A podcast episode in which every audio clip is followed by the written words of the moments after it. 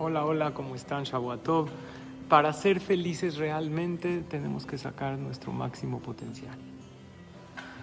Yo les pregunto a cada uno, a cada una de ustedes, ¿qué quieres ser en la vida? ¿Qué quieres lograr? ¿Cómo te quieres ver en unos años?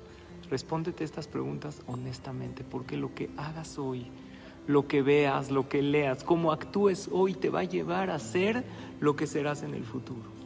Intenta imaginarte que tu yo del futuro se te presenta y te dice, hazlo, no caigas, no bajes los brazos, pasa la prueba, empieza este proyecto, porque si no, te vas a arrepentir. Imagínate que así te dice tu yo del futuro. Vi algo muy bonito.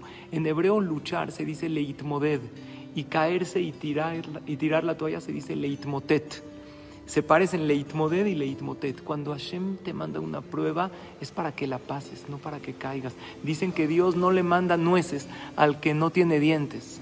y si crees que no tienes, haz que crezcan, porque ahí está tu fuerza. Tienes un gran potencial. Sentirás mucha felicidad, satisfacción y plenitud en la vida si pasas esta prueba. Y tú mismo te lo agradecerás en el futuro. Y Hashem desde arriba te está diciendo, tú puedes hazlo, que tengas pura verajá y